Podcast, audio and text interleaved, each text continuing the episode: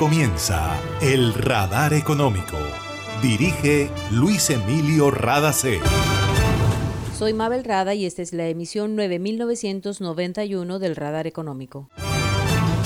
Estos son los temas en la mira del radar. El dinero en efectivo ya es un dinosaurio, dice el presidente de Asobancaria, Hernando José Gómez, al referirse al camino que deben recorrer todas las economías para digitalizar sus monedas. América Latina debe analizar su escenario con relación a los riesgos del sector financiero frente al cambio climático. Tenemos datos de la Comisión Europea y lo que se está haciendo en Colombia. Dos buenas noticias. Cámara de Comercio de Barranquilla anunció financiación para MIPIMES y el Servicio Nacional de Aprendizaje SENA para mujeres emprendedoras. En Gases del Caribe tenemos una nueva línea de WhatsApp para atender tus solicitudes relacionadas con nuestro servicio. Escríbenos al 605-322-7000 y obtén respuesta inmediata. Recuerda 605-322-7000. En Gases del Caribe, tus trámites a la mano. Estamos contigo. Vigilado Superservicios.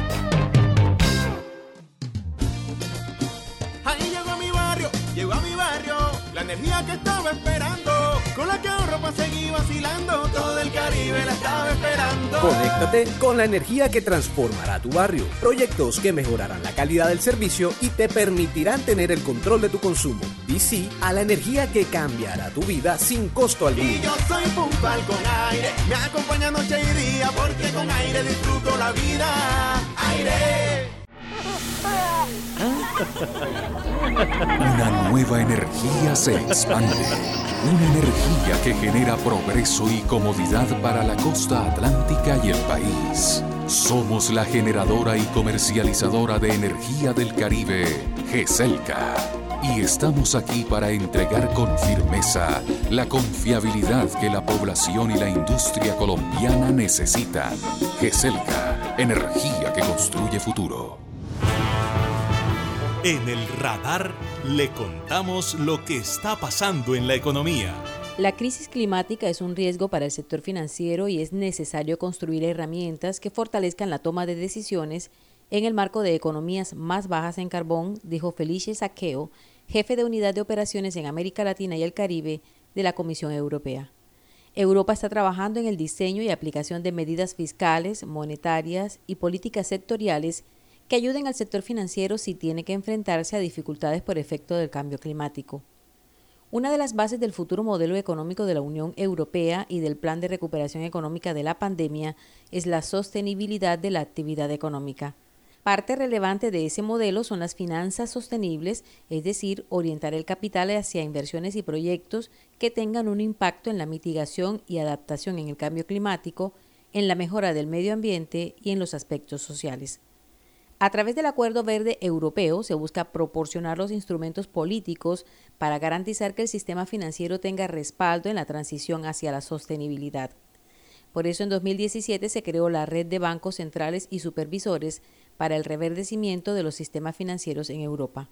Para Felice Saqueo, si bien la experiencia en Europa es importante y un buen referente, América Latina debe trabajar en sus propios escenarios y tener claro que el financiamiento climático es una prioridad si la región quiere avanzar hacia un desarrollo bajo en carbono y resiliente.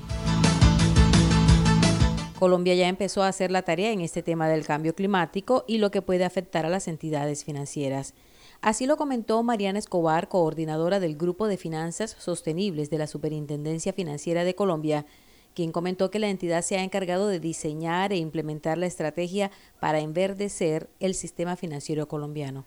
Vale la pena aclarar que esta es una entidad exclusiva de supervisión de bancos, compañías de seguros y participantes del mercado financiero, pero lo que ha investigado lo pone a disposición de las entidades del gobierno que pueden diseñar las políticas.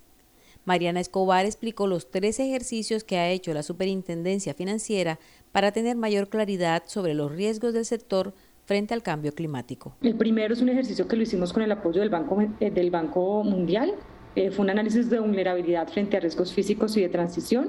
El segundo ejercicio fue de hecho un, digamos, una profundización que, que decidimos hacer sobre riesgos físicos buscando un poquito fortalecer nuestros conocimientos frente a este, esta fuente de riesgo en específico. Y finalmente fuimos parte, y este ya no es tanto liderado, propuesto, buscado por nosotros, sino fue en el marco del EPSAP, en el que el Fondo Monetario también, con el Fondo Monetario también participamos y, y discutimos un estrés test climático. Este último fue frente a específicamente fue frente a riesgos de transición. Uno de los ejercicios estuvo relacionado con el impacto de las inundaciones. Nosotros a la hora de mapear los escenarios, si bien eh, referenciamos, digamos, esta categorización cualitativa del NGFS, eh, nosotros tuvimos que realizar nuestros propios escenarios. Eh, un poco buscando mucho más granularidad en esos ejercicios y poder tener información o poder tener resultados que, que pudiéramos aplicar al contexto colombiano. Entonces, para este análisis de vulnerabilidad, en específico para riesgos físicos, hicimos un análisis eh, del impacto de, de, las inundaciones en la solvencia de los bancos. Ahí tuvimos que hacer un ejercicio o una aproximación bien creativa, que creo que puede servir de ejemplo para otros mercados emergentes en las que nosotros cogimos datos históricos eh, de las inundaciones pasadas, identificamos cuáles eran las zonas más impactadas y sobre eso estimamos la elasticidad de las provisiones en esas zonas. Una vez tuvimos esa elasticidad, fuimos y tuvimos que usar eh, literatura internacional para estimar lo que, lo que yo llamo el factor de intensidad, es decir, de acuerdo a escenarios climáticos, cómo ese factor o esa intensidad en las inundaciones puede eh, resultar en daños, en daños económicos y con elasticidad de las provisiones eh, estimamos esos daños económicos a nivel municipal, a nivel de zonas geográficas colombianas, medimos el impacto en la solvencia de los bancos. Mariana Escobar dijo que Colombia, además de tener en cuenta lo que pueden afectar las inundaciones, también contempla lo que puede pasar por la sequía, pues el país siempre se tiene que enfrentar al fenómeno de la niña y al fenómeno del niño.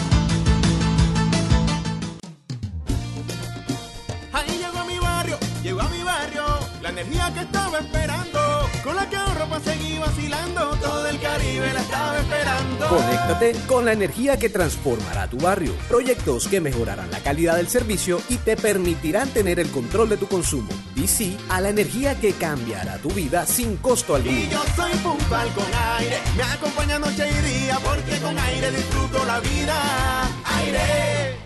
Imagina la historia que estaríamos contando si en este aislamiento las centrales de generación de energía se hubieran detenido? ¿Qué sería de nosotros ante la oscuridad y la desconexión? ¿Has agradecido tener funcionando todo lo que necesitas para estar cómodo en tu casa?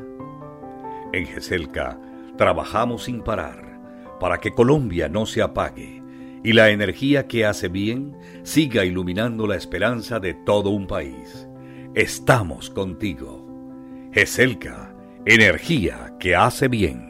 Para reportar escapes o emergencias de tu servicio de gases del Caribe, marca la línea 164 desde tu teléfono fijo o celular y recibe la mejor atención de nuestro personal calificado de manera oportuna y eficaz. Línea 164, disponible las 24 horas, los 365 días del año. También puedes marcar a la línea nacional 018000 91 Tu línea amiga 164 de Gases del Caribe. Estamos contigo. Vigilado Superservicios. Hace más de 40 años, la región caribe colombiana nos vio nacer. Hoy continuamos trabajando con pasión, compromiso y visión de largo plazo para seguir impulsando el desarrollo de energías más limpias y más sostenibles para beneficio de esta región y todo el país. Porque creemos que cuidando de nuestro entorno y a las personas podemos contribuir a un mejor mañana. Promigas, energía que impulsa bienestar. Está escuchando el radar económico. Hace poco más de un año, la Federación Nacional de Comerciantes, FENALCO, defendía la conveniencia del uso del efectivo en Colombia porque, según el gremio, resultaba clave para la reactivación económica. Estábamos en mitad de la pandemia y ya a nivel mundial, desde antes de esta crisis de salud, se estaba promoviendo la disminución del uso del efectivo, no solo por eficiencia, sino como una forma de evadir la corrupción y la evasión de impuestos. Ahora que Estados Unidos anunció la digitalización del dólar, el tema está sobre la mesa otra vez y sobre ello habló Hernando José Gómez, presidente de Asobancaria, el gremio que representa a las entidades bancarias en Colombia. El efectivo, como lo conocemos, es ya un dinosaurio. Sí, ya estamos en proceso en que cada vez más las personas manejan todas sus relaciones eh, monetarias a través de, billeteras digitales o de transacciones digitales, cada vez más. Si, si ustedes han viajado recientemente al exterior en, países desarrollados, encuentran, y yo he hecho la prueba, tanto en Europa como en Estados Unidos, de no usar un dólar o un euro en efectivo. Y la respuesta es lo, he logrado, lo he logrado.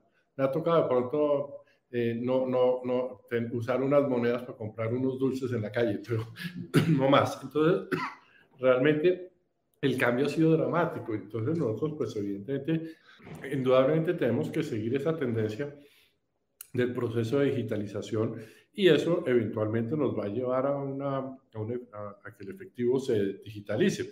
Ahora, ¿cómo se digitaliza? Porque si eso fuera sencillo, el presidente Biden solamente hubiera anunciado, vamos a digitalizar dólar. No, el presidente Biden lo que dijo es, voy a hacer una comisión de expertos para que nos digan cuáles son las ventajas, los riesgos y cómo digitalizar el dólar. O sea, ahí vamos a tener por lo menos un par de años de proceso, digamos, de, de estudio, de análisis. Aunque la circulación del efectivo de mano en mano al parecer no tuvo ninguna incidencia en cuanto a propagación del virus, durante la pandemia se popularizaron las transferencias bancarias, los pagos virtuales y los gobiernos trabajaron en la inclusión financiera para garantizar las transferencias a las poblaciones vulnerables. Por lo pronto, ya los pequeños negocios, inclusive las tiendas de barrio, se las están ingeniando para no perder ventas cuando los clientes no cuentan con dinero en efectivo. La idea es ir acabando con la economía informal, pues el uso del efectivo facilita la evasión de impuestos y las actividades ilegales en general. En una alianza con el Ministerio de Comercio, Industria y Turismo e Impulsa Colombia, la Cámara de Comercio de Barranquilla puso en marcha el programa Capital Lab. Ana María Charris, directora de Desarrollo Empresarial Competitivo de la Cámara de Comercio, entregó la buena noticia. La Cámara de Comercio de Barranquilla trae a nuestra ciudad de la mano de Impulsa el programa Capital Lab como primicia nacional. Estaremos atendiendo a todos nuestros empresarios que tengan más de un año de constituido, que además tengan su matrícula mercantil renovada y vendan más de 50 millones de pesos a solventar sus necesidades y sus dudas financieras. Pero además, y muy importante, los ayudaremos a acceder a crédito y capital para hacer crecer sus empresas. Las micro, pequeñas y medianas empresas fueron de las más golpeadas durante la pandemia y este programa permitirá que atiendan el problema de financiación, que es uno de los más urgentes dentro del proceso de recuperación y desarrollo de sus negocios. Muchas MIPIMES tuvieron que cerrar y cuando decidieron reabrir se encontraron con la falta de recursos para volver a operar y por eso Capital Lab se convierte en una oportunidad para fortalecerse. Y esta es otra buena noticia. El Servicio Nacional de Aprendizaje SENA abrió la convocatoria llamada Ellas para apoyar emprendimiento femenino. El anuncio en la voz de la directora del SENA Regional Atlántico, Jacqueline Rojas. Abrimos una nueva convocatoria del Fondo Emprender para que las mujeres generen desarrollo en sus regiones serán 10 mil millones de pesos en capital semilla para crear aproximadamente 125 empresas y generar más de 500 empleos formales. Cada iniciativa podrá recibir hasta 80 millones de pesos cada una. Entérate de todos los detalles en fondoemprender.com. La convocatoria estará disponible hasta el 18 de abril y se financiarán iniciativas empresariales en cualquier sector de la economía de la región. Las seleccionadas deberán cumplir con una ruta de asesoría técnica que incluye orientación, formulación, formalización y evaluación. Si los proyectos son viables, recibirán el apoyo para crear la empresa. Y esto ha sido todo por hoy en el Radar Económico. Gracias por su sintonía.